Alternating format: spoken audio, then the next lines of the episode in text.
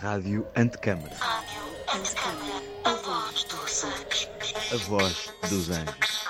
Rádio Antecâmara, a voz dos anjos.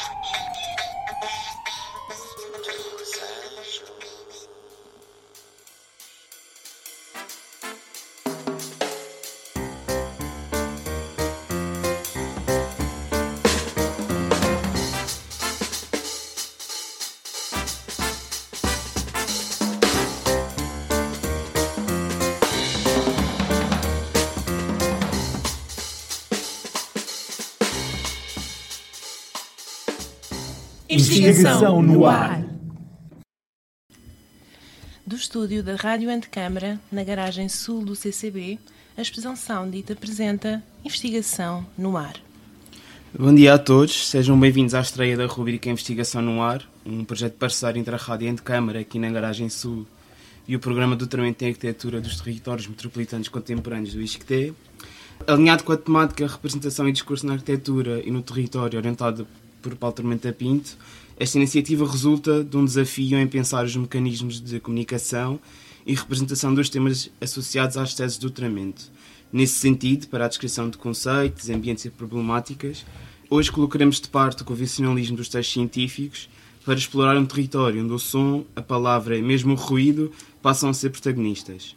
Também hoje, para além de uma mesa redonda e uma conversa aberta, passaremos três episódios distintos que cada um deles corresponde ao desenvolvimento das temáticas de cada uma das teses em curso, numa perspectiva, claro, menos formal.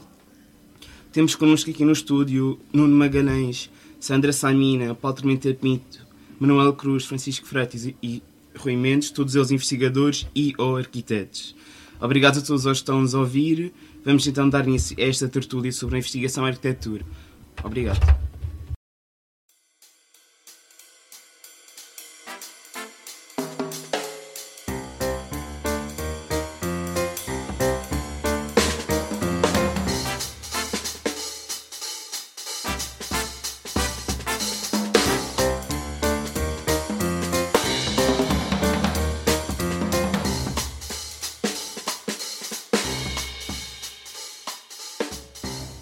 Investigação no ar. Bom dia a todos os ouvintes e convidados. Cabe-me a mim iniciar esta apresentação dos podcasts que nasceram dos seminários orientados pelo professor Paulo Tormenta Pinto, que já há alguns anos é aqui o nosso maestro. Uh, eu sou o Nuno Magalhães e antes de apresentar o podcast propriamente dito, vou enquadrá-lo no contexto da, da investigação que tenho em curso. As propostas de modernidade de Álvaro Machado e de Álvaro Siza servem para demonstrar na investigação que estou a desenvolver que a modernidade pode resultar de processos de reinvenção construtiva que reinterpretam soluções validadas pela tradição. A importância do tema é revelada por uma revisão historiográfica, este é o cerne de, de, da investigação, cuja análise disciplinar uh, demonstra que a historiografia canónica da arquitetura portuguesa do século XX não tende a focar-se no sistema construtivo. Os casos de estudo da autoria de Álvaro Machado e de Álvaro Siza contribuem para demonstrar que a reinvenção construtiva, enquanto processo de uma metodologia eclética comum, é um dos mecanismos que a arquitetura portuguesa do século XX recorre, porque há outros, para trazer à luz uma modernidade que é legitimada por raízes culturais. O Colégio Académico, projetado por Álvaro Machado em 1906, é o caso de estudo que trazemos ao programa de hoje. A análise que o historiador falecido José Augusto França dedicou esta obra do início do século XX, além de, de focar em aspectos da expressão arquitetónica, irá salientar a importância das formas modernizantes que encontra neste edifício, que, na sua leitura, parecem constituir uma das saídas para ultrapassar aquilo que ele dizia que era a agonia em que se encontrava a cultura arquitetónica portuguesa da época. Este caso de estudo que elegemos irá servir, no contexto do podcast, para quebrar este é um dos objetivos, eh, o fascínio que a narrativa da arquitetura moderna exerce e continua a exercer em todos nós. O edifício é, assim, o um mote para a exposição de duas leituras historiográficas distintas. Uma, que é a leitura descontaminada, Uh, aliás, a leitura contaminada pela visão de modernidade de José Augusto de França e aquela que nós pretendemos, que é a leitura descontaminada, mais literal, que tenta desviar-se de conotações por via de um sentido mais pragmático vinculado às estruturas arquiteturais da disciplina. O paper radiofónico, como eu lhe chamei, vai articular essas leituras e termina com uma ação performativa. Essa performance, que depois iremos ouvir, irá servir assim para estimular a elaboração de novas leituras críticas da historiografia e introduzir uma reflexão conjunta que iremos fazer depois com o professor Paulo Tormenta Pinto em torno dos resultados dessa revisão historiográfica efetuada no âmbito da investigação em curso e que está relacionada com o modo como o sistema construtivo participa na análise produzida pela historiografia canónica da arquitetura portuguesa do século XX.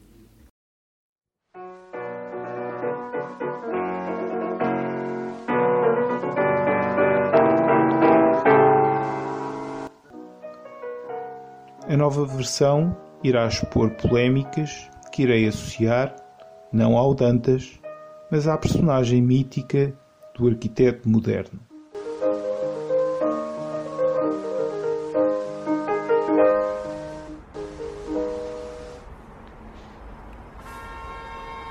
Estamos na Avenida da República, diante do nosso caso de estudo. O colégio, que agora se chama Académico, foi projetado por Álvaro Machado em 1906 para albergar um internato feminino. A análise que o historiador José Augusto de França dedica a esta obra do início do século XX irá salientar a importância das formas modernizantes que, na sua leitura, parecem constituir uma das saídas para ultrapassar a agonia em que se encontrava a cultura arquitetónica portuguesa da época. A modernidade que José Augusto de França nos revela é algo que se afigura como absolutamente indispensável, ou seja, uma condição sine qua non para sair da mediocridade. A apologia da modernidade que o historiador proclama irá persistir e propagar-se a outras análises historiográficas que irão surgir ao longo do último quartel do século XX. Os valores de modernidade que patenteou irão perdurar na historiografia como uma espécie de referência moral. Talvez seja por isso que a historiografia do último quartel do século XX se foca tanto nos valores que introduzem modernidade na arquitetura portuguesa. Diante da reflexão que procuramos promover, cabe-nos então perguntar: por que é que a arquitetura portuguesa tem de ser forçosamente moderna? Qual o porquê dessa necessidade? Pois bem, em nosso entender, e voltando ao caso de estudo, não nos parece que o colégio académico possa ser analisado à luz dos valores da tradição moderna. A própria designação movimento moderno só irá surgir 30 anos mais tarde. Se refletirmos um pouco não se afigura provável que, à época, o arquiteto Álvaro Machado tivesse qualquer intenção de criar um ideário. Esta obra resulta, em primeiro lugar, da incontornável formação eclética que o autor recebeu. No entanto, a liberdade com que articula os elementos nas fachadas irá contrariar as regras firmadas pelos cânones clássicos. A independência com que gera a composição parece rejeitar o sentido clássico de ordem. A subversão do cânon a que nos referimos surge, então, por via da distorção dos elementos estruturais que elege para estabelecer a composição. O sentido de massa que se observa, apesar de passível de enquadrar no âmbito do purismo do movimento moderno, carece de uma ligação que terá de remontar, necessariamente, a um conjunto de invariantes da cultura arquitetónica portuguesa. A austeridade conceptual que se observa parece fundamentar-se no pragmatismo que é inerente à construção. O modo como a forma tende para a contenção e a simplicidade construtiva revela-nos assim uma arquitetura erudita que não é necessariamente moderna.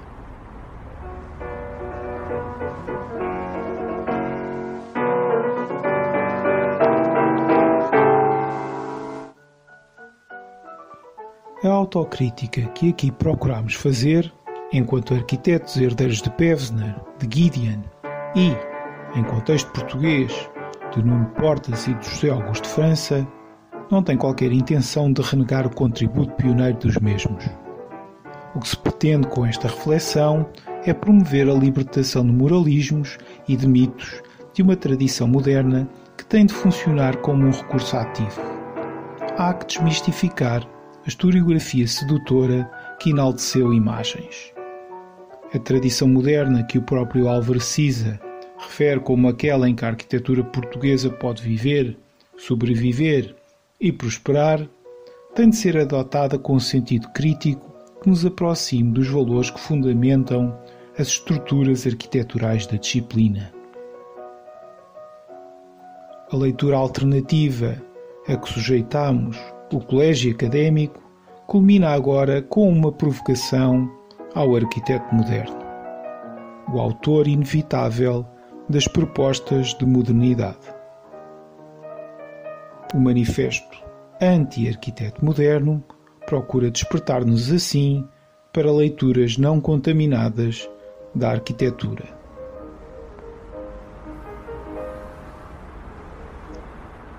Manifesto Anti-Arquiteto Moderno, por extenso por Nuno Magalhães, doutorando do ISCTE e tudo. Basta, pum, basta! Uma geração que consente deixar-se representar por um arquiteto moderno é uma geração que nunca o foi. É um coito de indigentes, de indignos e de cegos.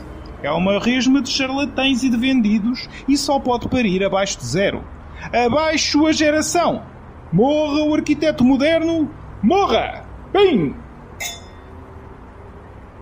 Uma geração com arquiteto moderno a cavalo é um burro impotente. Uma geração com arquiteto moderno à proa é uma canoa furada. O arquiteto moderno é um trapaceiro. O arquiteto moderno é meio trapaceiro. O arquiteto moderno saberá desenhar com o ArchiCAD, saberá usar o Photoshop, saberá bajular as vedetas, saberá tudo menos projetar, que é a única coisa que ele faz. O arquiteto moderno pesca tanta arquitetura que copia os projetos do Pinterest. O arquiteto moderno é um habilidoso. O arquiteto moderno veste-se mal. O arquiteto moderno usa cerolas de malha.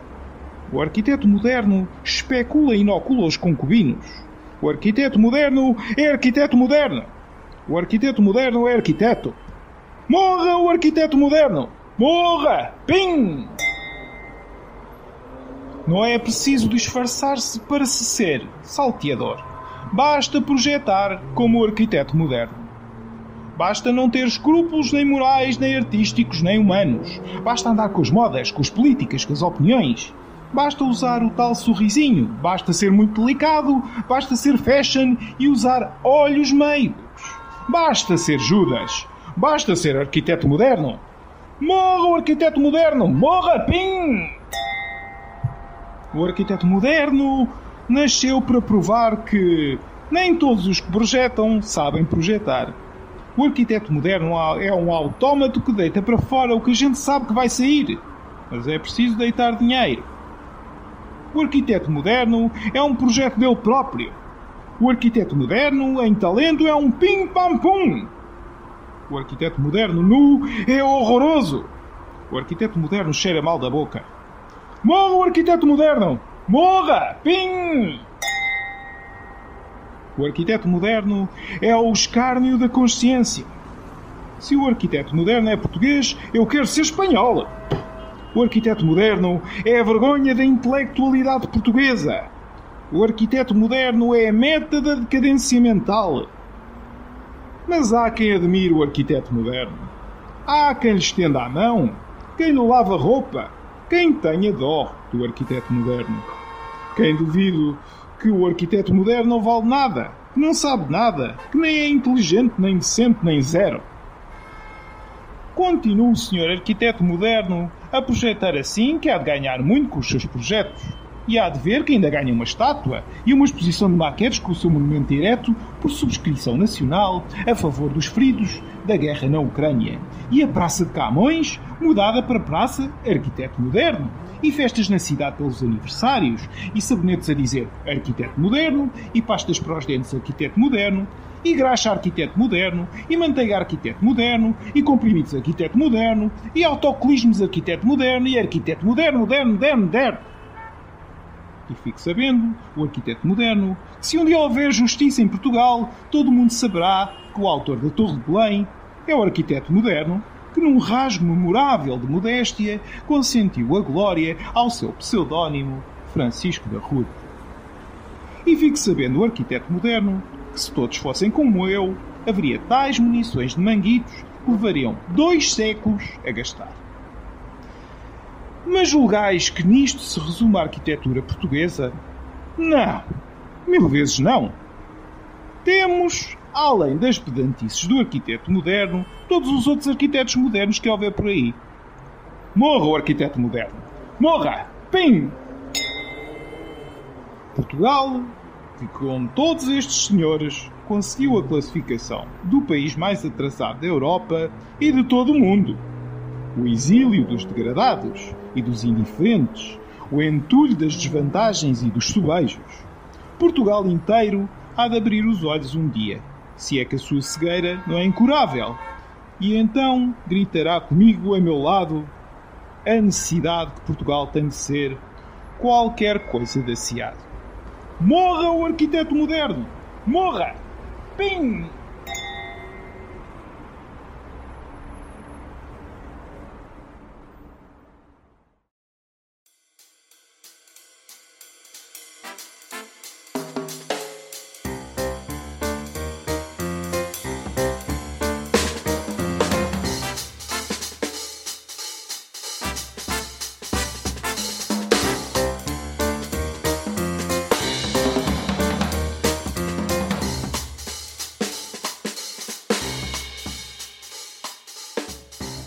Investigação no ar.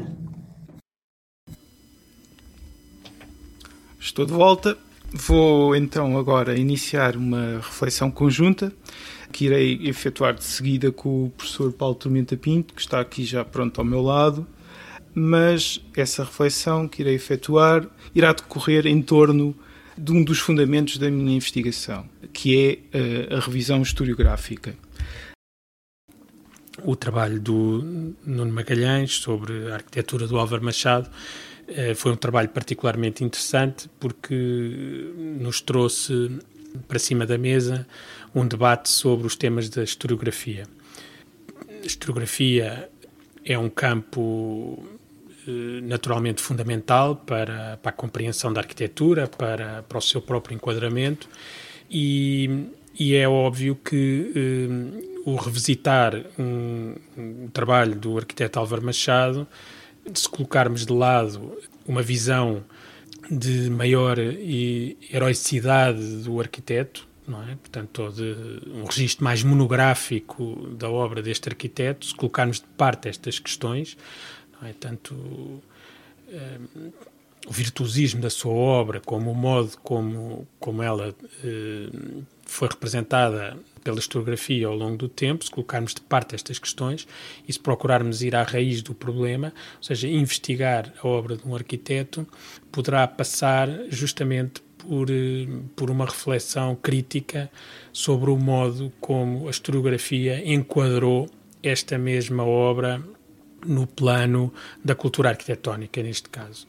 E, portanto, e aquilo que, que o trabalho do, do Nuno Magalhães tem vindo a revelar é que para abordar a obra do Álvaro Machado, e portanto sendo já uma investigação longa, que se inicia no, no, ainda no mestrado, eh, seria necessário ir abordar um pouco a raiz do, do problema e o modo como eh, a obra de Álvaro Machado tem sido eh, descrita e tem sido apresentada como argumento de reflexão sobre a arquitetura, esta arquitetura da, da transição do século XIX para o século XX. E, portanto, ainda aqui esta raiz do problema, colocando em causa uh, ou refletindo sobre, sobre o modo como, como tem sido apresentada este, este momento singular da arquitetura e fundacional e se calhar seminal do, da, da arquitetura portuguesa, acabamos por chegar a uma interrogação que fez parte deste, deste seminário, uma interrogação que, que, que nos leva a colocar em causa efetivamente uh, aquilo que o, Nuno, que o, Nuno, Magalhães refere como uma, uma historiografia canónica. Naturalmente, nós, no campo da arquitetura, sobretudo em Portugal, temos um, uma crítica que, que, se funde com, com a historiografia da arquitetura, mas que vai ganhar um corpo próprio, eu diria só a partir da década de 50, com, com, com a revista Arquitetura, onde se começa a estabelecer efetivamente um discurso crítico sobre a arquitetura que, que é feita a partir da própria, da própria disciplina. De certo modo, o enquadramento crítico da, da arquitetura neste período concreto onde o Álvaro Machado produziu a obra e depois, enfim, ao longo do século XX, sobretudo eh, com protagonistas relevantes como, como José Augusto de França, é uma, digamos, uma historiografia e uma crítica da arquitetura que está muito relacionada com o campo das artes. E esta este, esta, esta questão, enfim, é um, uma particularidade que, que naturalmente acaba por moldar o, o, discurso arquitetónico num campo que é um campo paralelo, um campo complementar, talvez um campo mais académico, é? E, e portanto relacionando em grande medida a produção arquitetónica com, com, com reflexões que estão subjacentes a questões do campo ideológico, a questões no campo da expressão artística e, portanto, digamos, de certo modo, o discurso sobre, sobre que, com que é lida a obra do Álvaro Machado e provavelmente a própria produção do Álvaro Machado é efetivamente o resultado de todo, toda esta circunstância.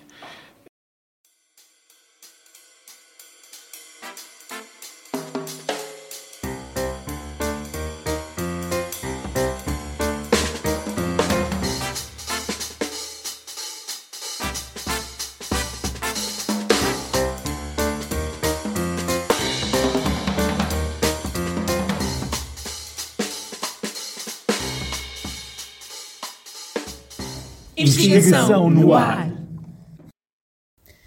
Muito bom dia e bem-vindos de volta agora comigo, Sandra Samina, arquiteta e doutoranda do ISCTE, e hoje vou partilhar convosco parte do trabalho subjacente à temática da presente investigação. Sob a orientação dos professores investigadores e arquitetos Bernardo Pissarro Miranda e João Alves da Cunha, a tese em curso intitulada a arquitetura de Alberto Cruz, da modernidade na continuidade de 1945 a 1990, tenciona apresentar e situar a obra deste arquiteto no panorama da história da arquitetura portuguesa. A tese que defendemos parte da hipótese de que Alberto Cruz é o autor desconhecido de várias centenas de projetos localizados por todo o território nacional, muitos deles com grande relevância e reconhecimento no tecido urbano tencionamos apresentar um enquadramento mais específico que possa abordar questões paralelas à arquitetura de lazer e turismo balnear, cuja temática se encontra claramente expressa na natureza do seu trabalho, reforçando assim a importância de recuperar este autor no contexto da historiografia da arquitetura portuguesa. Estou integrada numa equipa mais vasta de investigadores, associada a um projeto pluridisciplinar do CIES ISCTE sobre a vida e obra deste autor. O espólio documental da obra projetada e construída de Alberto Cruz passou por um processo de organização no ateliê de Manuel Pessoa Cruz, o filho do autor, e atualmente está à guarda do ISCTE a ser analisado e inventariado. O podcast deste episódio visa estudar e compreender o projeto da estalagem de São Jerónimo no Caramulo do arquiteto Alberto Cruz, através do processo de articulação entre o desenho do edifício e a circunstância do lugar.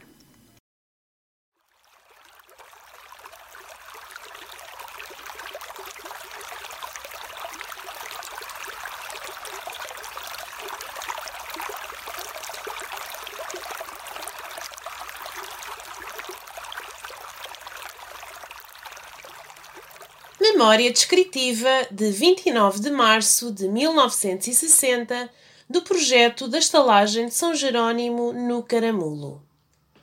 Cumpre-nos confessar a difícil tradução exata em planta das características que julgamos diferenciada, próprias de uma estalagem. Na verdade, nem casa de habitação, ainda que grande, nem pequeno hotel, nem pousada de programa mais ou menos desenvolvido. Talvez tudo um pouco. Daqui a dificuldade em responder objetivamente a um programa que, para além das imposições concretas, veio condicionar uma solução de características sem dúvida especiais, mas exatamente menos definíveis. A nossa maior ambição será, contudo, que a futura estalagem de São Jerónimo se prenda àquele pedaço da serra, que, de algum modo, se enquadra naquele ambiente tão genuíno. O clima e o modo de ser daquela gente, o seu meio, caracterizarão a sua arquitetura, que deverá ser sóbria, mesmo um pouco rude, mas viva e expressiva. Com a participação de Ricardo Costa Agarés, arquiteto, historiador da arquitetura e das cidades e atualmente investigador principal no ISCTE. Manuel Pessoa Cruz, arquiteto e filho de Alberto Cruz, com contacto direto com o trabalho do ateliê do seu pai desde os 12 anos de idade. Bernardo Pizarro Miranda, vice-reitor para o património edificado no Isqueté, investigador, arquiteto que nasce no Caramulo, vivenciou e habitou muitas obras deste autor, em particular a pousada de São Jerónimo.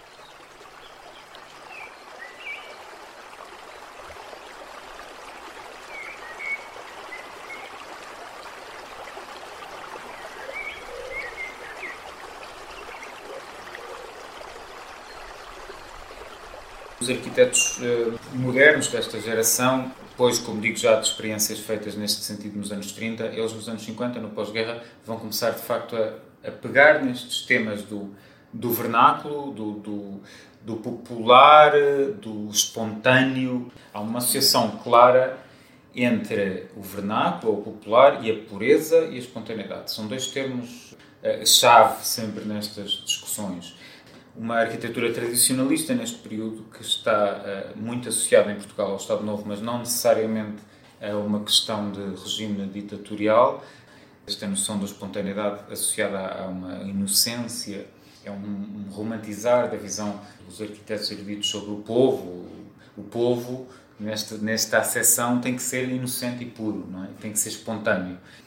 Portanto, tem a ver com essa, eh, essa ligação muito próxima entre o edifício e aquele local e, por outro lado, eh, aquele local em termos topográficos, não é? em termos da, da orografia, etc., mas também com, do, entre o edifício e, digamos, a beira. A filosofia inicial das, das pousadas era muito semelhante a esta. É curioso porque quando ele está a escrever isto, ele já está a escrever no momento em que as pousadas já tinham crescido os próprios edifícios das pousadas já não tinham este número de quartos. Não é? Esta é, nasceu com seis quartos. Procuramos a criação de ambientes interiores variados e confortáveis, tão necessários a quem procura uma vida mais atraente e agradável ou simplesmente pretende repousar. Há uma outra relação, ligação interessante entre esta iniciativa e aquilo que ele, a forma como ele descreve esta estalagem e um, a rede das pousadas inicial, ou a ideia inicial, o conceito inicial de António Ferro para o que seria uma pousada de Portugal. O, o Ferro descrevia a pousada como uma casa de campo, mas era uma coisa, toda ela muito minimal, uma estrutura minimal. Isso é muito interessante ver nestas primeiras estruturas das pousadas e desta estalagem. Não há, de facto, luxos. António Ferro não queria luxos nas pousadas, eram, uh, pelo contrário, e, e, e, o Alberto Cruz também fala nisso aqui, a ideia do rude. E esta ideia da rudeza tem exatamente a ver com é o oposto da sofisticação e do luxo, não é? Portanto, é uma coisa rude porque tem que ter, tem que é uma casa de campo que é uma casa beirã, é uma casa da aldeia, é uma casa que não é, é uma pensão, um hotel e não tem que, não deve ser decorado assim, portanto deve ser decorado com os materiais tradicionais, com o artesanato, com os móveis do local, com aquelas aquele mobiliário que nós depois nos habituamos a ver em, em, em vários sítios muito rústico daquela época.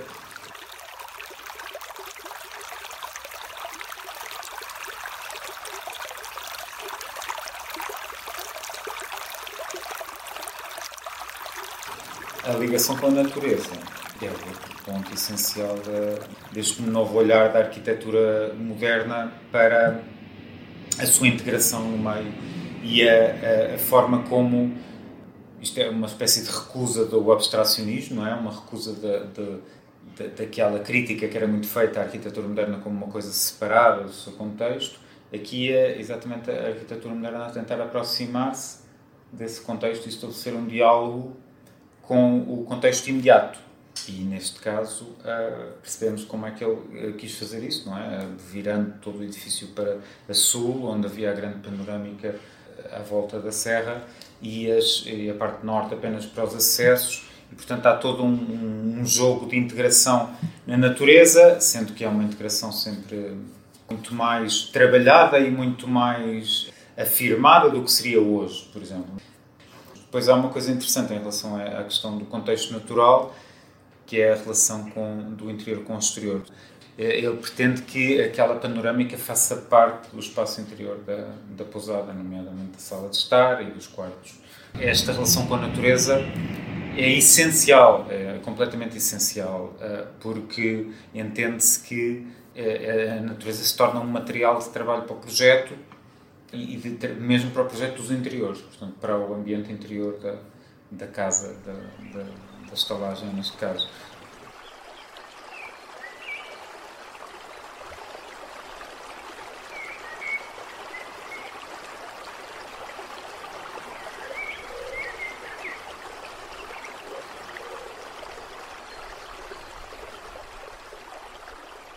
Como disse muito bem, eu comecei a ter uma convivência com o ateliê dos meus 12 anos, que, que, que, me fascinou desde sempre.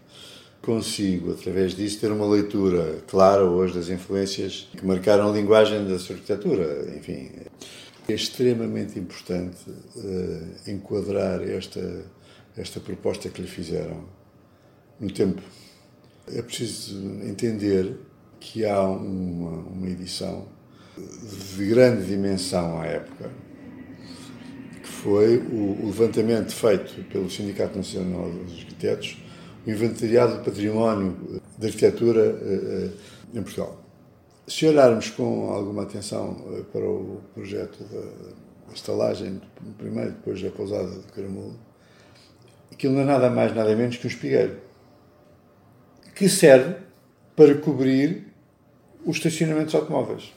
De modo que é um, é um volume que levita no, no, no espaço e que serve de cobertura e com uma, com uma leveza, como se pode dizer assim, e, e por outro lado uma integração porque é vazado, é, é inovador.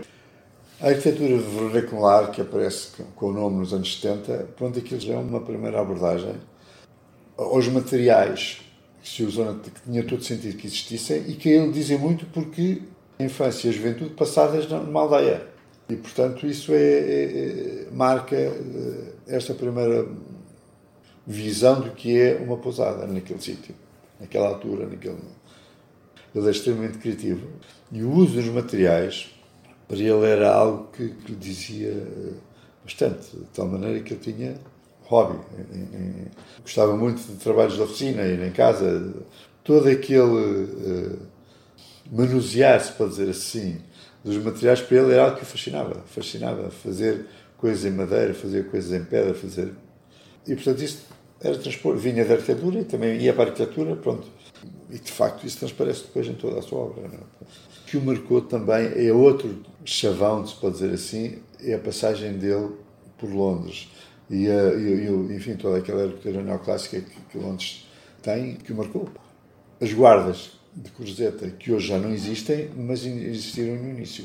E dentro disso eu consigo situar-me e ver este projeto, enfim, ao tempo. Uma frase eh, que dizia, porque era uma, eh, alguém que era muito amigo do arquiteto Quelo Amaral, aliás, com quem o meu pai trabalhou. Ambos numa relação próxima com os clientes, todos. Portanto, eram clientes. Falavam tudo a mesma língua, não é? se pode dizer assim, não é? E isso eh, facilitava a abordagem aos projetos e a relação ótimo, aquilo tinha todos os clientes. Procurou-se uma arrumação correta e equilibrada das diferentes zonas e a maior simplicidade na sua interligação e funcionamento. Uma coisa que acho que é transversal é a fluidez dos espaços interiores e uma métrica aqui, a começar pelo espigueiro, eh, em que tem o espaço dos automóveis e, portanto, aquilo já logo aí parte, parte para o resto do edifício.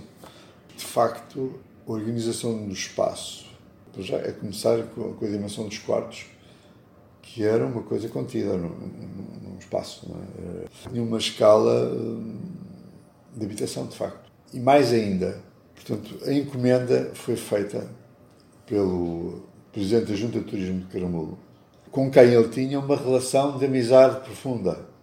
Porque acontece que, nesta data, há a ideia de promover o Caramulo para além do, das estadias no sanatório, porque era algo que estava a perder eh, dimensão devido ao, a ser eh, escuras de tuberculose, feito em, em ambulatório. E, portanto, havia que fazer algo para renovar o, o interesse turístico do, do, Caramulo. E, portanto, nada melhor do que fazer uma, um, algo que recebesse turistas com, com, condições à altura. Portanto, era uma pessoa com muito mundo, o Dr. João Lacerda, e queria uma coisa com muita qualidade no Caramulo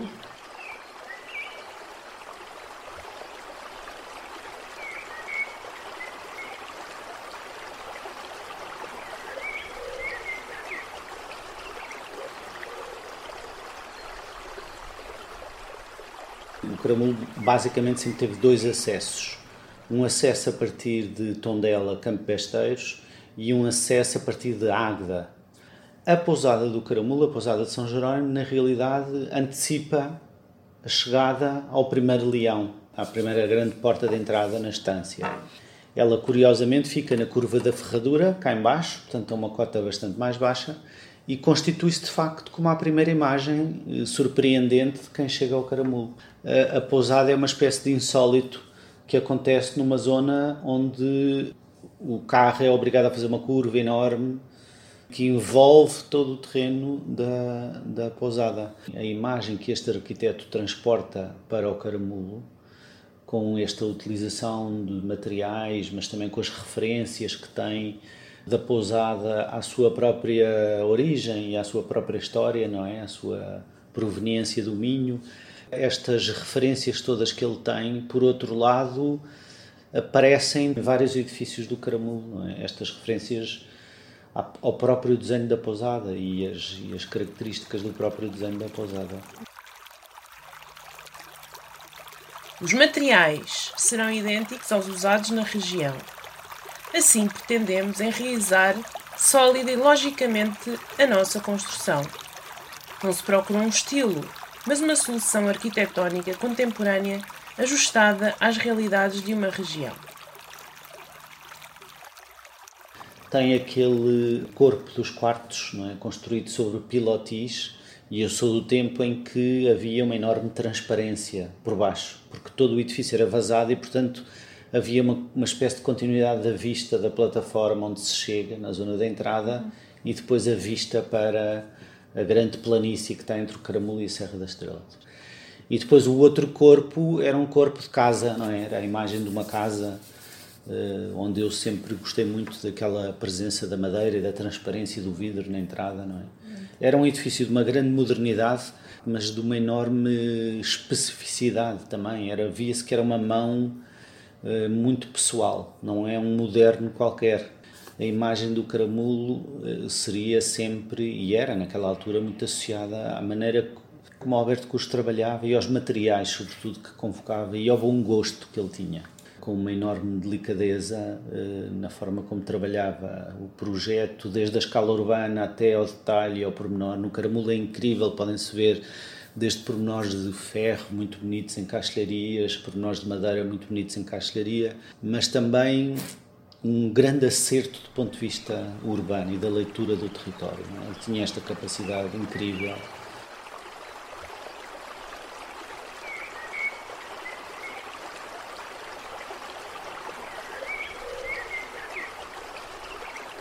É lindíssima a maneira como ele cria o jardim da pousada, a maneira como ele aproveita a topografia do terreno, a linha d'água que atravessa o jardim onde está a piscina, para fazer um, uma espécie de segundo momento mágico da pousada que muito pouca gente conhece, porque só quem lá entra é que se apercebe da beleza daquele jardim. E aquele jardim é meia pousada, vale meia pousada. Eu nasci no Caramulo e fui um frequentador e um utilizador da pousada, sobretudo da piscina. Como éramos lá, nas férias do verão, tínhamos sempre porta aberta para ir para a piscina.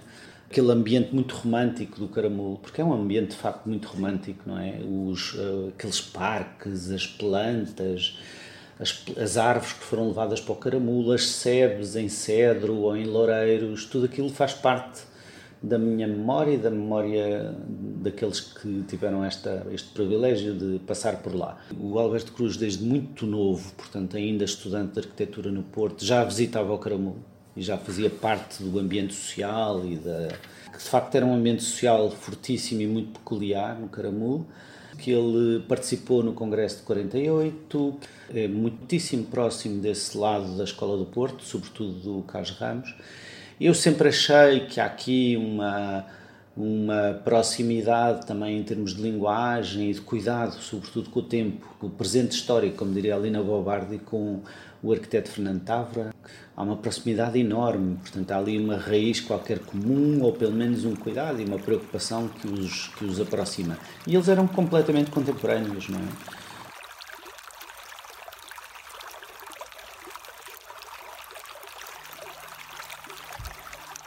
Abundam pela Serra, como aliás pelas diversas regiões do país, muitos e bons exemplos de arquitetura pura, cheia de espontaneidade.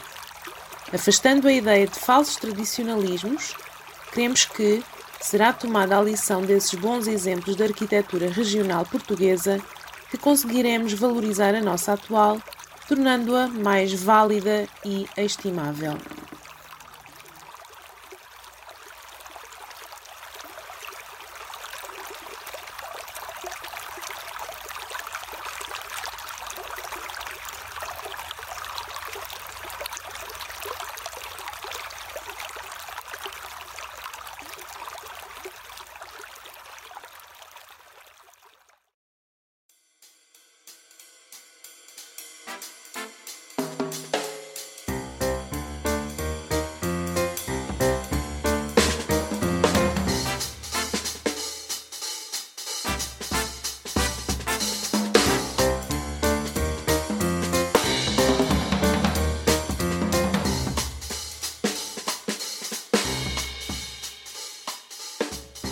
Investigação no ar.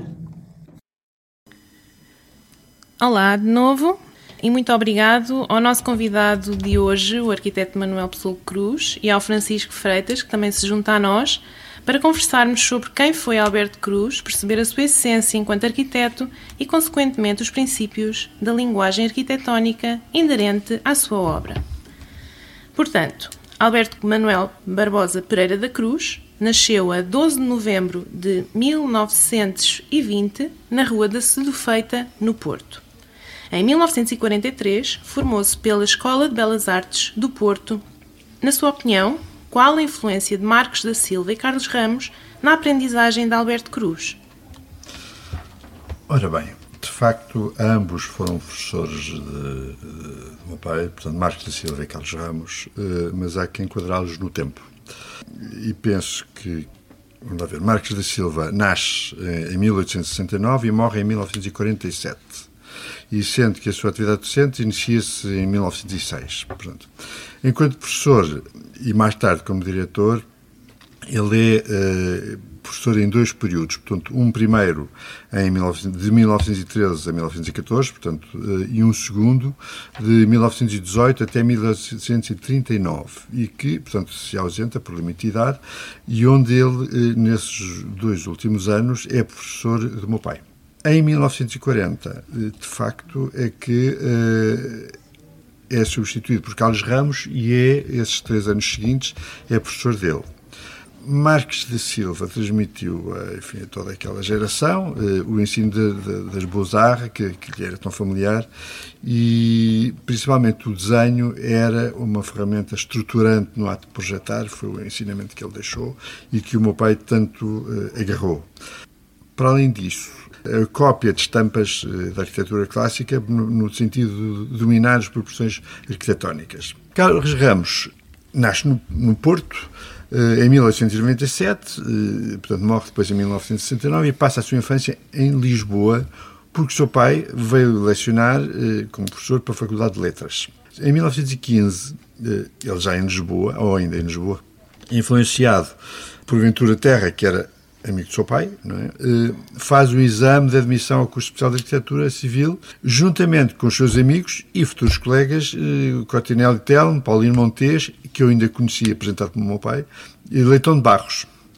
Para Carlos Ramos, de facto, a função indicativa foi um grado para ele principal. Faz uma candidatura em 1933 e concorre ao lugar de professor de Escola de Belas Artes em Lisboa, perdendo nessa altura a oportunidade, infelizmente, para Cristina da Silva descontente com, com esse tema, não é? Eh, transforma rapidamente o seu ateliê numa escola prática até 1940. Portanto, aí começa a ser professor, portanto, do meu pai, que é de 40 a 43. Ele é depois, posteriormente, diretor de mais 15 anos. Por influência de Carlos Ramos, de facto, a geometrização dos volumes e alguma frugalidade de ornamentos e que revejo muito na sua obra. Muito bem. E quais os colegas de curso de Alberto Cruz que o Manuel tem conhecimento? Portanto, eh, há dois colegas de curso diretos que nunca que, fizeram sempre grupo, de facto, que foi o arquiteto Elísio Maviel e o arquiteto eh, Fernando Pérez Guimarães, que fizeram a vida académica e profissional sempre juntos. Portanto, eles conhecem-se no Porto, e vêm para Lisboa depois e funcionam uh, sempre juntos e, e, e, posteriormente têm um ateliê juntos. Pronto, mas isso mais, muitos anos mais tarde. Entre 1943 e 1945, Alberto Cruz colaborou no ateliê do arquiteto Adelino Nunes. Qual o motivo de Alberto Cruz vir trabalhar em 1943 com Adelino Nunes, arquiteto de Lisboa? Porque Adelino Nunes terá sido recomendação de Carlos Ramos? Eu penso que eh, é com Adelino Nunes e não só com Quelo do Amaral, porque os dois trabalhavam nessa altura no ateliê de Carlos Ramos. Tão simples quanto isso.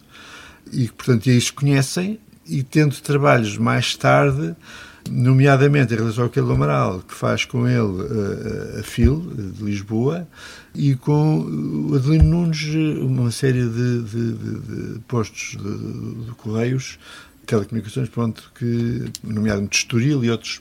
Uh, acho que a ligação nasce do ateliê de Carlos Ramos uh, quando vem para Lisboa e que está lá até 45.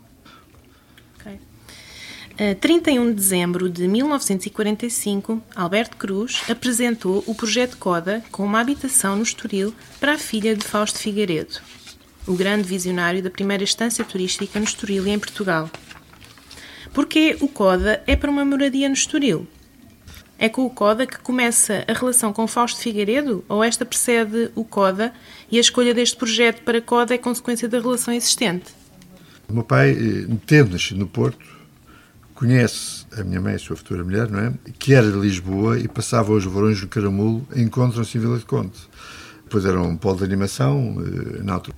Durante o namoro, aí já no Caramulo, conhece e faz amizade com o filho Jerónimo Lacerda e, na altura, o eh, Dr. João Lacerda, e que lhe apresenta, nessa altura, o seu maior amigo, que era José António Benito Garcia, nessa altura, futuro genro do homem que fez o Estoril, Fausto Figueiredo. Portanto, fez-se aí a ponte, eh, e aí, provavelmente, será o próprio Fausto Figueiredo a adjudicar o projeto de arquitetura para a casa da, para a nova casa da sua filha, não é? Portanto, óbvio que isso e é a partir desse momento começa uma grande eh, amizade e relação profissional com toda a família Figueiredo, um, a começar pela ampliação do Hotel Palácio e Arcadas de Estoril para Fausto Figueiredo. E depois toda a família Figueiredo eh, foi, foi objeto de projetos do arquiteto Alberto Cruz. Portanto, é, e, e assim nasce essa relação até hoje. Ora bem, do Amaral e Alberto Cruz são os autores do projeto da Feira das Indústrias Portuguesas, inaugurada em 1957 em Lisboa. Em 1944, tornou-se funcionário da Direção-Geral de Edifícios e Monumentos Nacionais, a GEM. Alberto Cruz desenvolveu a sua atividade em Lisboa e mais tarde em Cascais.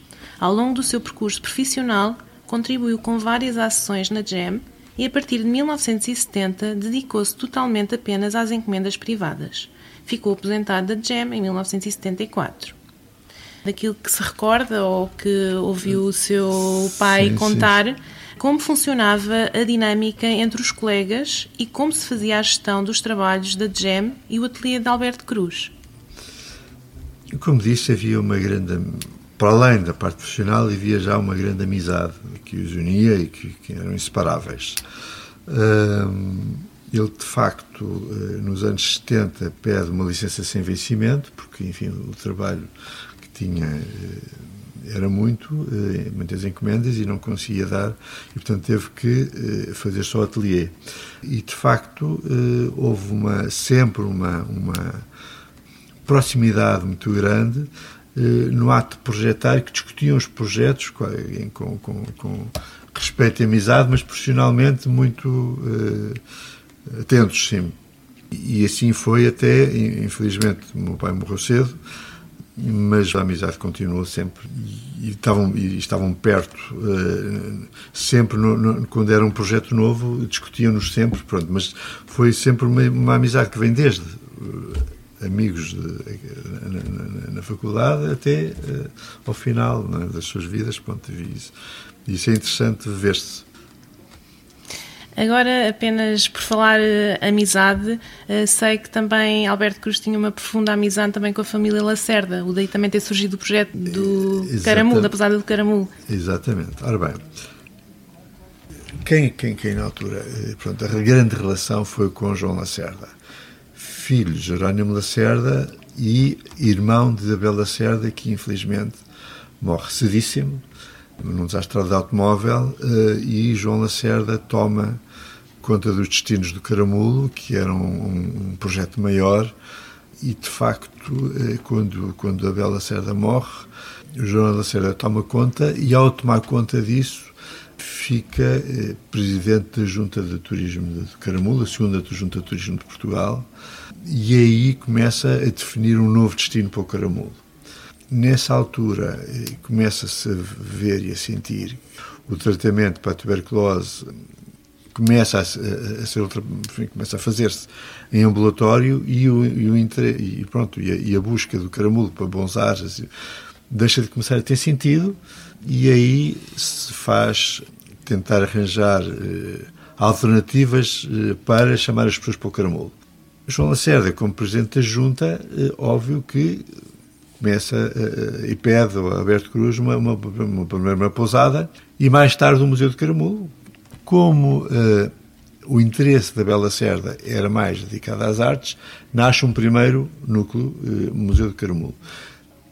Quando eh, João Lacerda toma os destinos, faz um segundo museu, aí sim, dedicado aos automóveis, que era a sua grande paixão e que perdura até hoje e com, conhecido internacionalmente, não é? Portanto, e, e, portanto, essa, essa relação com João Lacerda foi muito profunda. Eram grandes amigos e, no fundo, ele, de facto, eh, também uma pessoa ligada ao Estoril e que, no fundo, acho eu agora neste último estudo, percebi que é através de João de Lacerda que ele faz a passagem, como disse há pouco, para o Estoril. Pronto, através do seu amigo José António Benito Garcia eh, e genro de Fausto Figueiredo. Não é? Pronto, é, isso, de facto, foi, foi uma... uma lançou lançou eh, no Estoril e aliás eh, ele em 1956 54 mais precisamente tem casa em Cascais e, e começa a fazer a sua vida em Cascais Eh, e, e, de facto eh,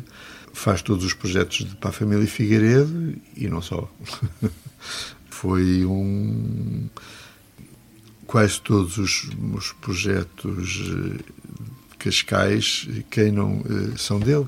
Infelizmente poucas pessoas o sabem, mas desde o mercado de Cascais, o Hotel Bahia, Hotel Cidadela, os apartamentos de Gandarinha, grande, quase todas as casas de, na Gandarinha são dele, entre muitas outras, agora, e de facto deixou uma obra invejável em Cascais e que eu tenho muito orgulho nisso.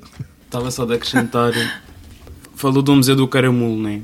de ser o questão de serem dois edifícios.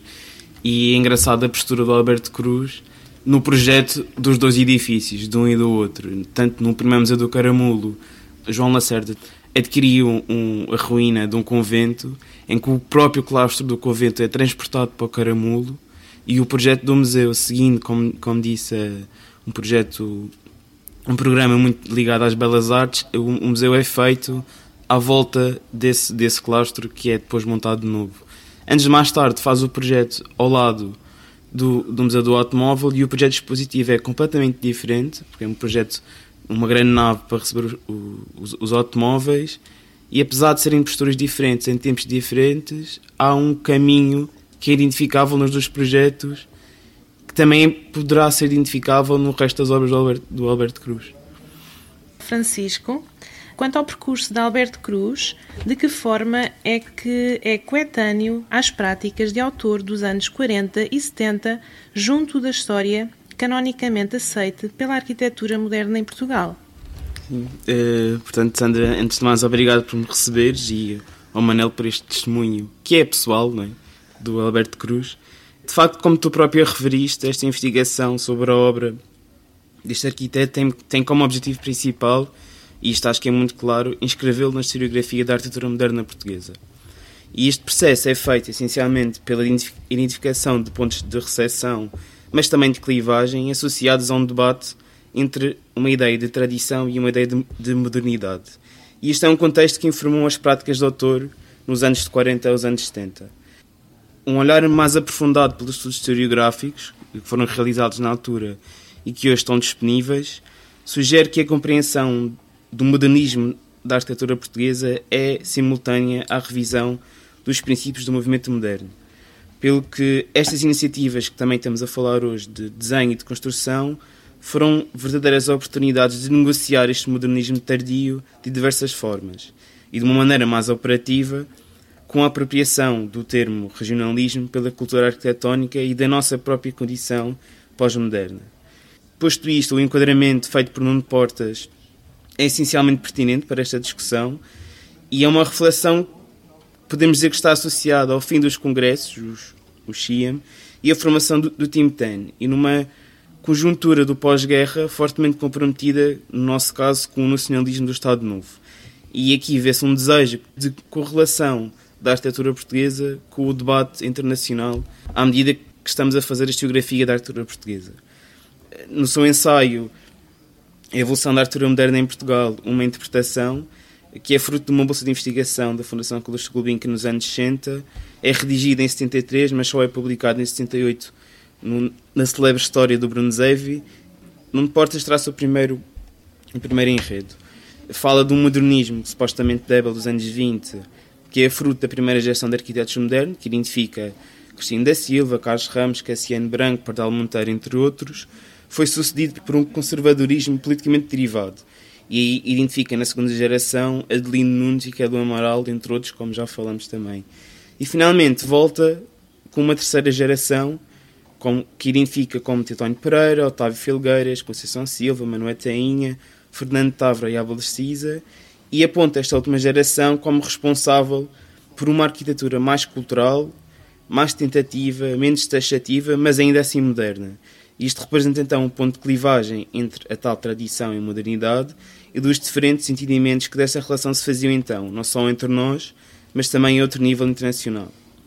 E este estudo, apesar de ser uma interpretação como o próprio título indica e por isso crítico, acabou por estabelecer um cânone historiográfico e é responsável por definir o percurso da modernidade que nós conhecemos inerente à história da arquitetura moderna portuguesa.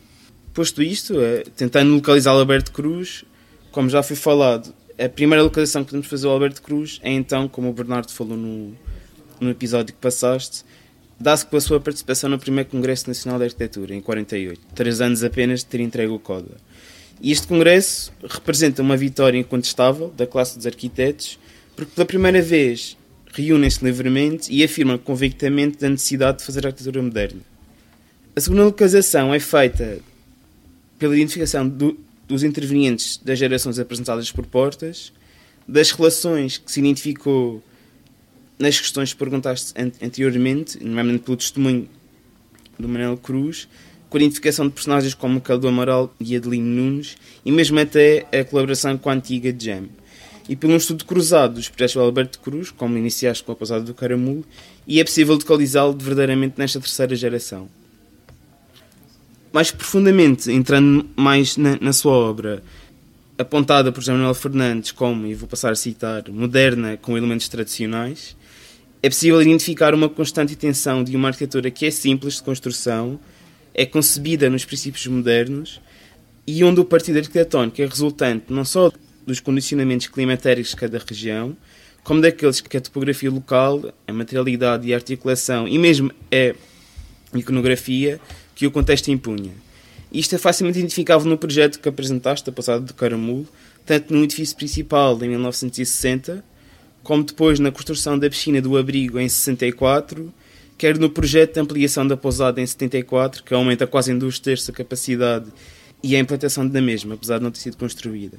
E apesar de, destas, destas intervenções estarem temporalmente espaçadas 14 anos, há sempre uma capacidade de dialogar e equilibrar o processo moderno com o espírito de tradição. E é uma capacidade que, agora com o aprofundamento do estudo da obra, estamos a perceber que é transversal às suas obras e possivelmente regionalista, apesar deste ser um amplo termo que merece mais tempo de discussão, compreende razões mais profundas que demonstram a sua importância para a prática da arquitetura.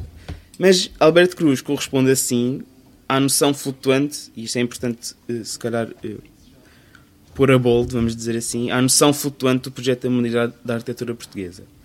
E só para concluir, apesar dos vários esforços que identificam as obras sintomáticas do século XX, existem ainda aproximações que permanecem omitidas, como é o nosso caso, em que o enredo histórico delineado pouco se alterou.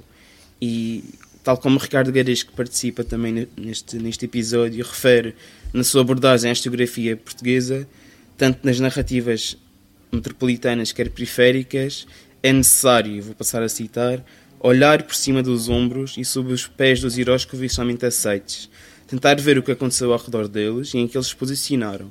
E se esse interior não pode conter alguns heróis próprios muito adequados. E nesse sentido, acho que o estudo da prática de arquitetos como o do Alberto Cruz, colocadas à margem da historiografia, é muito importante porque não só vem revelar aspectos do saber de fazer da arquitetura daquela altura, mas contribuir certamente para uma narrativa mais abrangente deste percurso da humanidade da história da arquitetura portuguesa do século XX. Muito bem.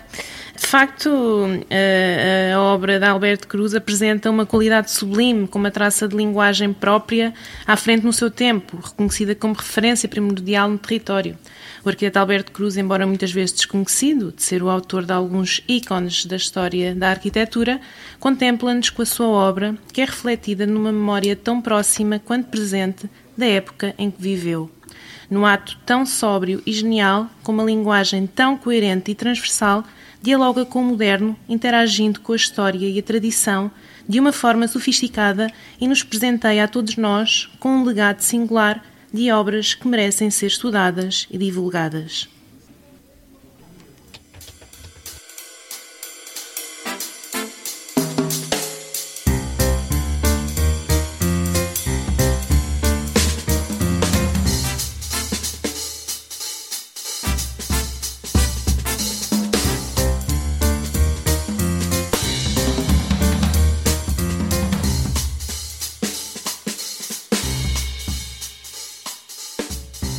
Investigação no ar. Estamos de volta, agora todos, com o professor Paulo Tormenta Pinto, com o Manuel Cruz, com o Francisco Freitas e com a Sandra e comigo. A ideia agora será fazer uma espécie de conclusão é? que nos pareceu importante, falar um pouco do objetivo deste exercício académico, como eu lhe chamava, paper radiofónico. Em primeira instância, pareceu-nos que a ideia do professor Paulo Tormenta Pinto, inspirado pela Radiante Câmara, foi levar a academia para fora de portas. Isso pareceu-me que era o grande objetivo. Depois tratou-se de pôr em prática este exercício, que é distinto, obviamente, do artigo habitual, o artigo científico tradicional, cujo discurso e estrutura teria de ter uma nova capacidade, penso eu, para fazer chegar os conteúdos científicos a um número alargado de pessoas. Na prática, acabámos aqui por desenvolver uma, uma, uma linguagem, se pudermos falar assim, eh, que nenhum de nós dominava muito bem e, e que, no fundo, era reinventar este formato tradicional através de um processo aqui de aligeiramento que, acima de tudo, não poderia pôr nunca em causa os conteúdos que se pretendiam que se transmitissem. No meu caso, começando por mim, poderei dizer, sei lá, eu optei primeiro por uma, por uma performance, aquela, aquela ideia da performance, de uma coisa assim mais dinâmica, para introduzir uh, ritmo uh, e também ilustrar o tema, apesar de ser uma forma quase teatral uh, e lúdica. Uh, no entanto, e isto é interessante, julgo eu, pelo menos para mim foi interessante, uh, nunca também deixei de recorrer ao texto tradicional, uh, porque tive que fazer uma introdução e uma conclusão. Esses aspectos, vá lá, da estrutura continuam, permanecem, apesar de um, de um ritmo diferente. Esse, esse texto é que foi depois com o processo, não é? Foi, foi submetido a esse, a esse aligeiramento, com frases curtas, mais ritmadas, mais diretas, com linguagem também um bocadinho mais acessível, mas que nunca se perdeu pronto, essa ideia de transmitir os conteúdos científicos. E pronto, e, e estava limitado no tempo, portanto não podia estar aqui meia hora, tinha que estar mais ou menos 15 minutos, uh, tinha esse, esse tempo. Uh, não sei, uh, agora passaria à Sandra para ela explicar também um bocadinho do, do, do processo dela. Um, sim, sem dúvida que todo este processo que, que o Nuno passou também foi um processo que, que se se revelou durante este, este, este período de, de, fazer este podcast. Para mim, realizar este podcast foi uma experiência única, muito desafiante, porque realmente não dominávamos a técnica completamente, mas bastante aliciante e inovador. O argumento de produzir algo científico neste formato uh, revela ser um, um método de investigação inovador que é ajustado à contemporaneidade e focado na partilha do conhecimento através de um veículo de comunicação muito eficaz que é a rádio. Gostava também só apenas de referir que realmente quanto à tese que é em curso, estou integrada numa equipa mais vasta de investigadores, na qual eh, o arquiteto Manuel Cruz e o Francisco Freitas, que também estão aqui connosco hoje, fazem parte. E, os objetivos deste projeto intitulado Problemas e Práticas na Arquitetura de Alberto Pereira da Cruz, Tradição e Modernidade são os seguintes: a inventariação, descrição e digitalização do acervo do autor, a organização de um colóquio internacional que vise congregar o contributo e reflexão de vários especialistas em torno da relevância do seu trabalho, realização de uma exposição retrospectiva da sua obra e vida, produção e publicação de uma monografia retrospectiva da sua obra e legado, catalisadora de futuros trabalhos de investigação. Aproveito aqui a deixa para, para Sim, eu, eh, Francisco. Gostava também de acrescentar que este, na verdade, foi o primeiro momento que nós, fazendo parte desta equipa de investigadores sobre a obra de Alberto Cruz, tivemos a oportunidade de marcar a nossa investigação e de passar aquilo que estamos a fazer e aquilo que queremos fazer para, para a comunidade não só académica, para os arquitetos, para quem nos seja a ouvir.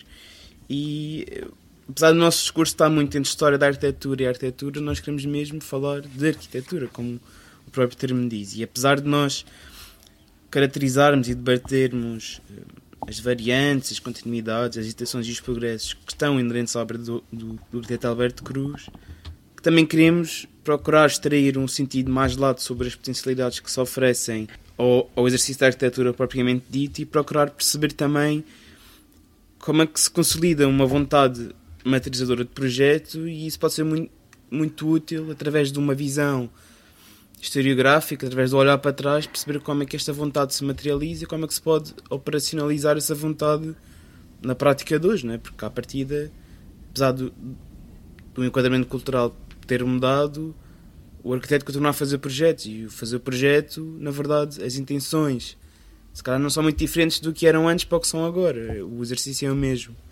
E acho que este projeto de investigação poderá ter uma, uma abrangência ainda maior quando se fala mesmo de arquitetura.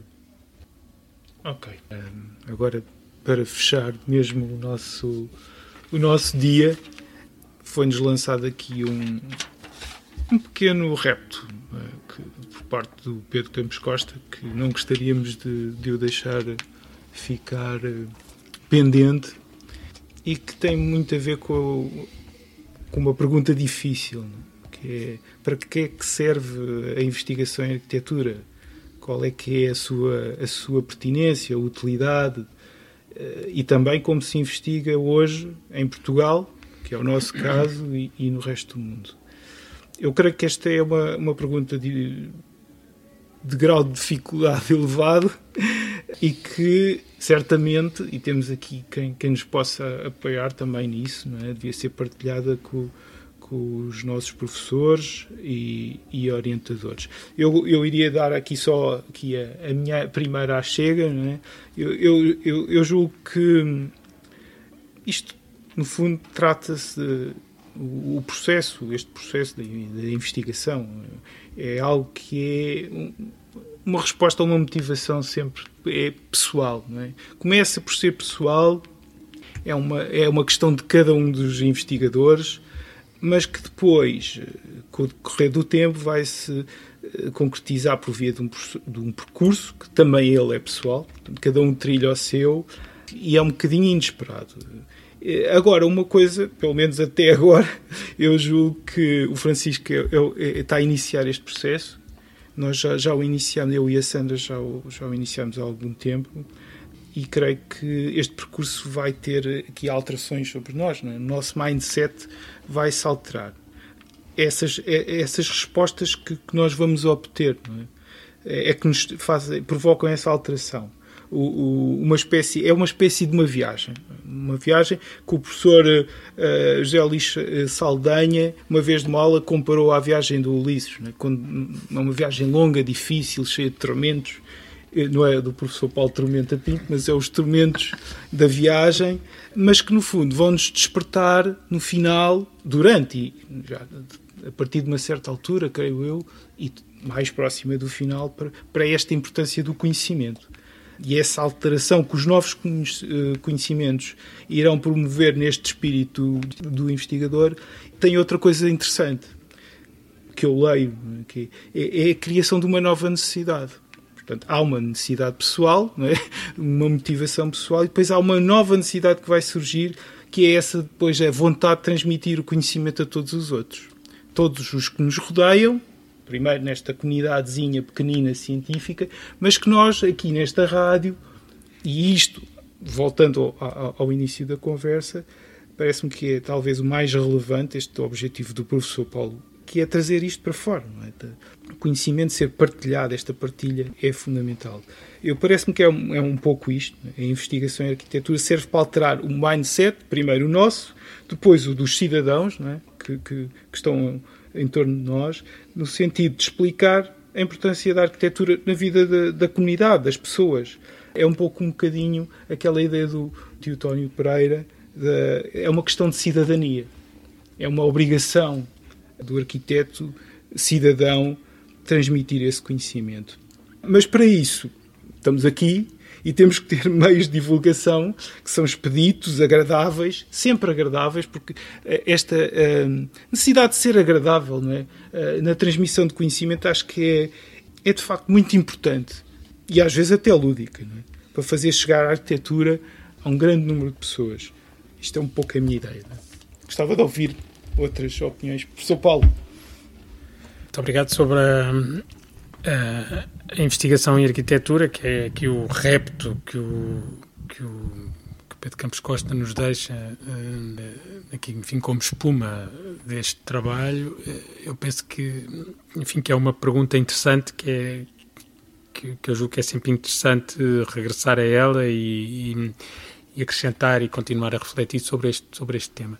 Efetivamente, os arquitetos operam sobre o território, enfim, têm instrumentos muito particulares, como, como, como, como são, enfim, que são os seus instrumentos de representação, de, que são, no fundo, um mecanismo de abstração que, complexo que, que permite enquadrar o espaço, definir a morfologia. São instrumentos complexos que, enfim, que na, na formação dos arquitetos demoram tempo até serem completamente adquiridos. Portanto, enfim, é, demora tempo até um estudante de arquitetura poder perceber verdadeiramente o, o enquadramento eh, espacial, portanto, a proporção do espaço, a relação entre os volumes, perceber como é que, como é que esse trabalho que é feito e que é ensaiado com maquetes, com desenhos, como é, como é que isso se traduz depois eh, na vida e no, no, cotidiano das pessoas, como é que isso é transposto depois para o território. E, portanto, no meio deste, deste processo, há efetivamente aqui uma, uma cultura que, que é uma cultura complexa, que, que é uma cultura disciplinar que está muito vinculada, digamos, à experiência do próprio trabalho e que no fim do dia se materializa na edificação e e por incrível que pareça, não é? Portanto, acaba por se materializar de uma maneira silenciosa, não é? Portanto, a arquitetura não fala, a arquitetura é, digamos, é silenciosa, não é? Portanto, o Emílio Tunhon há uns tempos falava deste tema numa conferência, enfim, retomava esta ideia da, da, arquitetura ser silenciosa, mas uma espécie de caixa negra, é? que é preciso abrir, é preciso transformar, digamos, esta linguagem privada numa linguagem pública, é preciso descodificar esta linguagem, é preciso valorizar esta cultura e, neste contexto, o trabalho, em grande medida, o trabalho que é feito à volta dos doutoramentos, das teses, da investigação, contribui muito para que esta cultura possa ser valorizada, possa ser transmitida, possa ganhar, digamos, uma linguagem pública, que é um pouco aquilo que nós estamos aqui a fazer.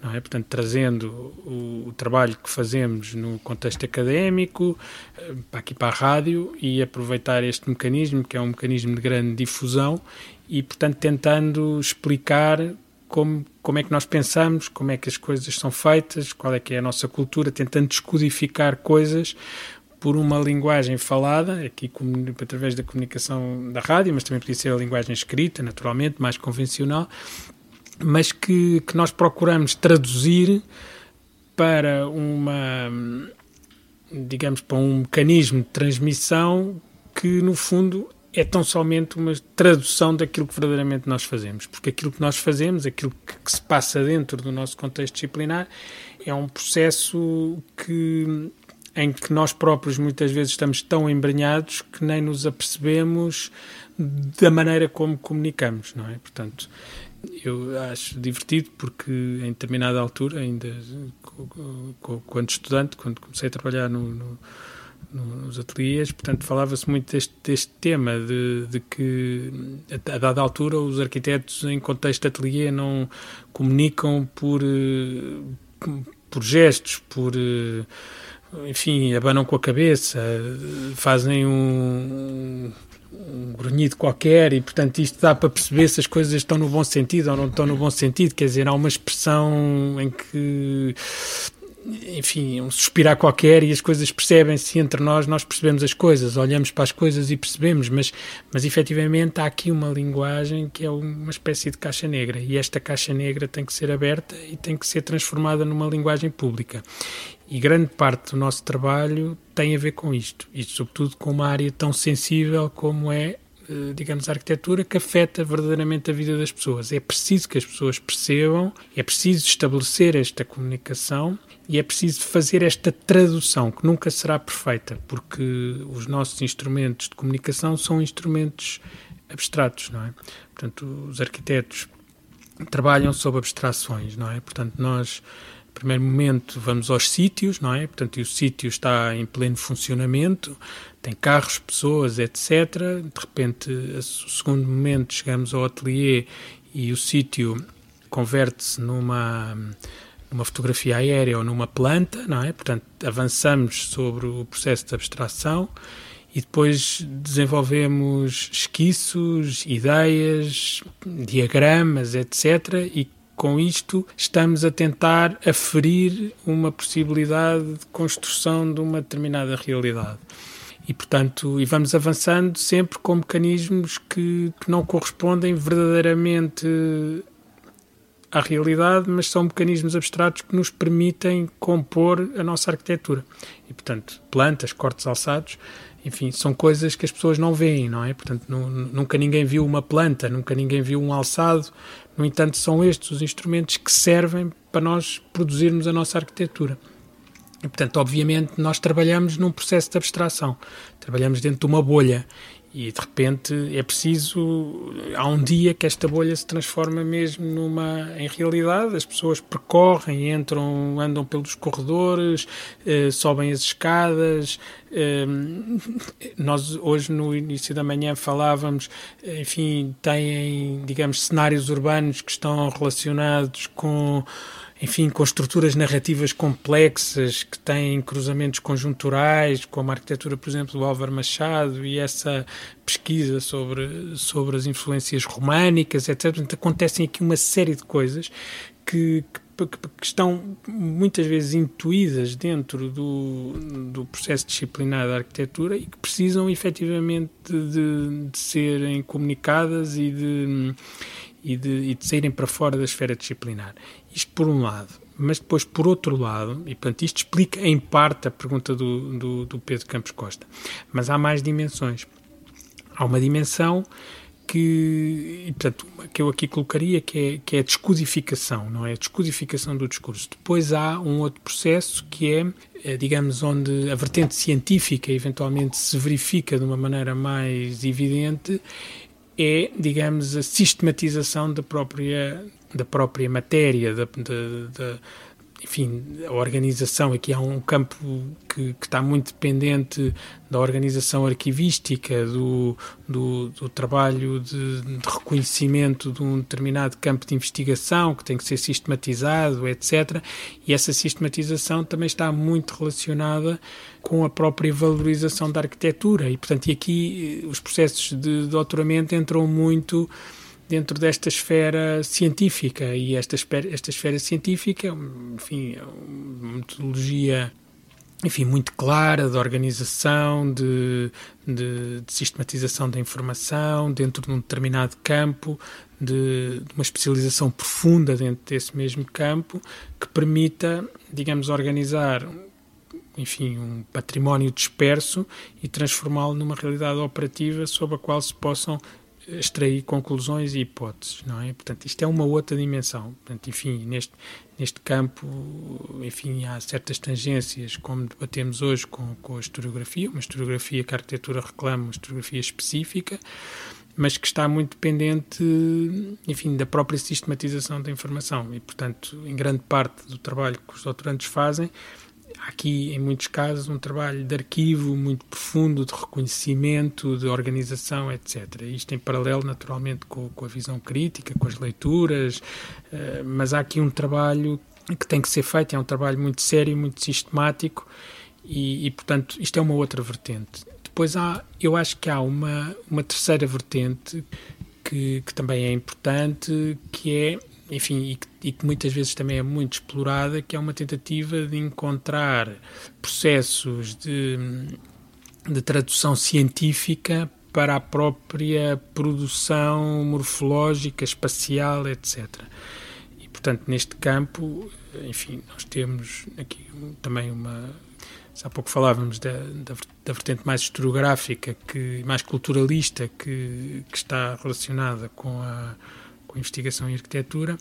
Esta outra vertente que falo agora, portanto, esta tentativa de cientificizar, se assim se pode dizer, tornar mais científico a produção arquitetónica, nós temos aqui uma tradição grande, enfim, que, que, que tem, enfim, com, com personagens-chave, como o Nuno Portas, o, Pedro Vera de Almeida, que falámos há pouco, enfim, que estão enfim, muito enquadrados com, com, com a cultura de investigação do seu tempo, nomeadamente a cultura que se produz, por exemplo, em Inglaterra, em Cambridge ou em Barcelona, nos vários laboratórios que vão, que vão surgindo nessa altura e em que procuram justamente compreender as transformações morfológicas, perceber qual é que é o grau de transformação que estas mesmas estruturas morfológicas têm, ou como é que se pode definir o espaço, ou como é que se pode eh, transformar a compreensão do espaço numa matéria científica. E isso, enfim, são, são linhas de, de investigação que também aqui,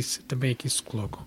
E, e, pronto, enfim, quer dizer, obviamente que, que nós podemos também uh, aferir as questões de ordem tecnológica, não é? Portanto, que, que são aqui também importantes, mas que em muitos casos acabam por ser enredadas dentro destas outras vertentes, não é? E portanto, mas eu considero que, que efetivamente se, se tivesse que responder de uma maneira mais concreta, não é? Portanto, eu acho que a importância da, da investigação prende-se muito com, com, com, a questão da descodificação, não sei, mas para, para ter essa descodificação é necessário a existência de um trabalho científico sistemático que, que no fundo, que nos retire do plano meramente opinativo para um plano, eh, digamos, eh, mais sustentado, não é?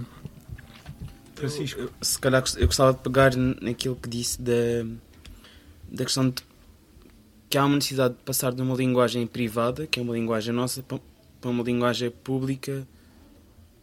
E esta percepção, na verdade, esta pergunta não, não é uma pergunta de agora. Isto já, há experiências que aconteceram, por exemplo, no século passado. Lembrei-me, por exemplo, do, da investigação do Joaquim Moreno sobre Universities Now on Air, que havia um curso de História da arquitetura design que era transmitido pela BBC, na televisão e na rádio, nos anos 75 a 82.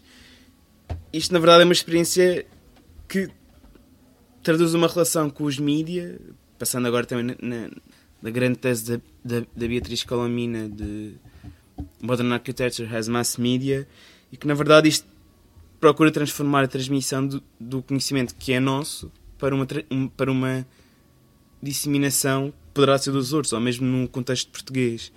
Temos a personagem do Manuel Graça Dias, no programa da RTP Ver Artes e Arquitetura, ou mesmo na rádio, como estamos a fazer hoje, ao volante na cidade. E que, na verdade, de que maneira é que também nós, que fazemos uma investigação que está inserida na universidade, que quando vimos aqui à rádio também mudamos o nosso discurso. Por exemplo, pensando agora numa pessoa que está a ouvir, que não conhece o projeto da Passada do Caramulo é que nós explicamos a pousada do caramulo através da palavra, não é do desenho. Que interpretação do objeto é que essa pessoa tem, imaginando que agora pedir a uma pessoa para desenhar a pousada através da descrição, que interpretação é que, é que vem desse desenho? E eu acho que isto é um processo rico também, que a universidade também pode ir buscar. E, por exemplo, nós falamos sempre de, de, de um discurso ou da universidade de aproximar-se ao público mas no caso, por exemplo, da, investigação do Alberto Cruz, assim, puramente cru, foi o público que se aproximou à universidade.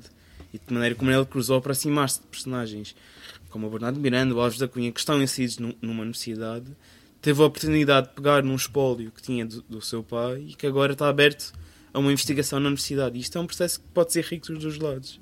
E aí, aí desculpa, intervir, quer dizer, aí percebe-se bem, aliás, pelo, pela, enfim, pela descrição da Sandra, da Samina, que, que teve há pouco, enfim, a, explicar, a explicar-nos o trabalho que tem vindo a fazer, no, que tem vindo a ser feito no, no ISCTE sobre o, sobre o espólio do, do arquiteto Manuel Cruz.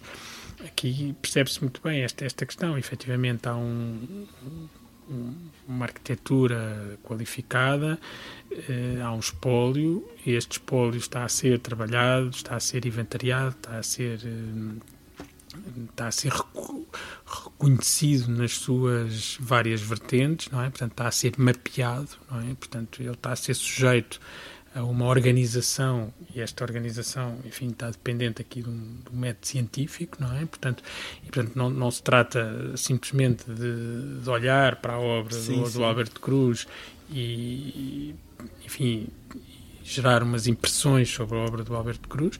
Portanto, ou seja, há aqui um, um, trabalho de investigação mais amplo, não é? Que obriga, efetivamente, isto. E, e, portanto, aqui eu acho que é importante que nós consigamos distinguir naturalmente o papel da disseminação, que é um papel importante, mas do papel da investigação que pode alimentar esta mesma di disseminação, não é? Portanto, esse, esse, esse alicerce que está a ser feito é fundamental para que este discurso, que depois é transmitido na rádio e que, e que é disseminado, que ele possa ser credível e, e, e, que possa estar devidamente enquadrado e ancorado, não é? Portanto, ou seja, nesse contexto há que conhecer bem a obra, há que conhecer os contornos, as personagens, as influências, o, o enredo, são tudo questões importantes que, que, estão a ser trabalhadas de uma maneira intensa, não é? Portanto, organizadas de uma forma diria de uma forma científica, não é? E, e, e, sobre essa sobre essa sobre essa organização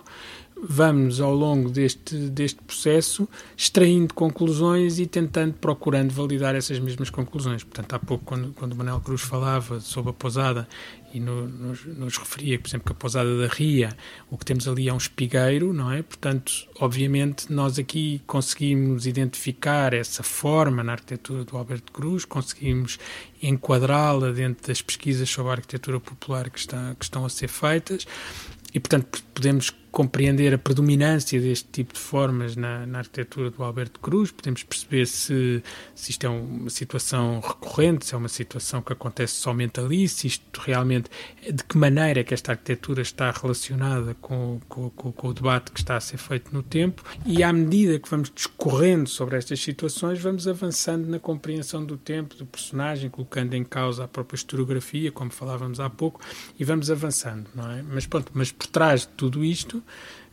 tem que haver, digamos, uma fundação, um, alicerce, não é? E esse alicerce está muito relacionado com uma organização séria eh, do ponto de vista científico, organizar informação, etc. E, portanto, grande parte destes programas, como, como Francisco referia, do, do enfim, são, são programas de disseminação, os programas da, da BBC ou do Manuel Graça Dias, são, são programas de, de, divulgação que se sustentam em trabalhos de investigação, enfim, idênticos uhum. àqueles que os estudantes de doutoramento estão a fazer Exatamente. e, portanto, que estão a levantar, que estão a investigar, que estão a reconhecer e, portanto, que estão a, a sistematizar muita informação que fica muitas vezes dispersa e que, e que é importante que seja organizada, que seja sistematizada, que seja reconhecida, para depois sobre ela serem geradas hipóteses. E, e portanto, isso é uma outra parte do trabalho da, da investigação. Não é? Portanto, eh, diria aqui que é tese, antitese, hipótese síntese. Uh, sim, sem dúvida que, que, é importantíssima a escolha do tema da nossa investigação para realmente para ser refletido o sucesso que a mesma e o potencial que ela que catalisa. Deve também despertar curiosidade e interesse, ser uma novidade a quem investiga e não só a quem investiga, e também tornar uma um sentido de expectativa e de novidade a quem a acompanha e com todos vocês hoje, os nossos ouvintes. Nós é um bocadinho estranho estar a falar aqui com os ouvintes. Estão, ficaram a par do, do que está ocorrendo, o que se está a tratar, não é? E durante o percurso da investigação Há uma escolha possível, poderá ser trilhado individualmente ou preferencialmente, na minha eh, expectativa, em equipa, que poderá até beneficiar percurso, não ser aquele percurso eh, muito solitário, solitário exatamente. Todos os documentos novos descobrimos e descodificamos, as pessoas com quem nos cruzamos eh, e nos dão pistas para continuar, tudo isto para mim consiste numa verdadeira essência realmente daquilo que devemos valorizar também na investigação em arquitetura. E durante esta jornada em que realmente nos tornamos mais ricos em conhecimento, numa temática em que nos tornamos especialistas e que temos todo o dever e a missão de partilhar ao maior número de possível de pessoas, não é? É esta nossa dever num discurso científico, mas eh, a rádio aqui mostrou-nos que este discurso científico pode ser levado às pessoas de uma forma mais descontraída, em que uma linguagem mais corrente, em que as pessoas consigam perceber e não estarmos, como há pouco o professor Paulo Tormenta Pinto a falar que estávamos dentro da nossa bolha e só quando uh, chegamos ao edifício e o percorremos, por exemplo, é que paramos com a realidade. É bom que, que haja aqui um meio termo entre o discurso científico e o discurso corrente para que a pessoa comum, que não tenha o discurso, o conhecimento, o discurso científico, possa compreender o que, do que se trata, do que, que, se, que se faz nos dias de hoje, de forma que nós investigamos, de, de forma que poderemos acrescentar algo. Os contributos. É? Exatamente. Eu, eu, neste momento só tenho, como filho e como colega, de facto, chegar a este estádio é? Eh, e ver, ouvir falar de Alberto Cruz, eh, para mim é assim um, algo que, especial. Eh, e, portanto, mais uma vez, os meus agradecimentos por tudo o que está a acontecer. Desde dezembro, de 31 de dezembro de 1990, que estava à espera deste momento Portanto, ver Alberto Cruz a, a, a, ser reconhecido é uma coisa que me uh, diz muito, como devem calcular. Muito obrigado. Obrigado. Eu só queria fechar aqui, não sei se há mais contributos, eu só tenho aqui um remate final, mais uma vez para o Pedro Campos Costa. E é relativamente simples de dizer. Aguardamos por mais reptos do, do Pedro Campos Costa. Muito obrigado ao Pedro Campos Costa por nos ter convidado ao professor Paulo Tormenta Pinto, que volto a dizer foi o nosso maestro. Uh, e muito obrigado a todos, colegas, amigos, e até uma próxima. Bom dia.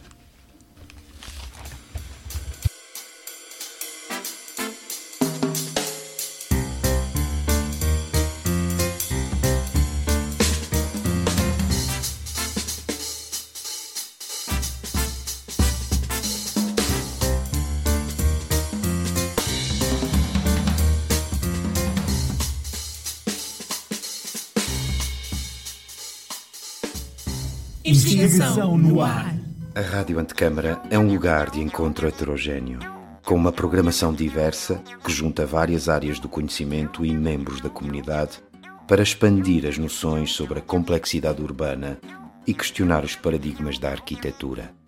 Um projeto com curadoria de Pedro Campos Costa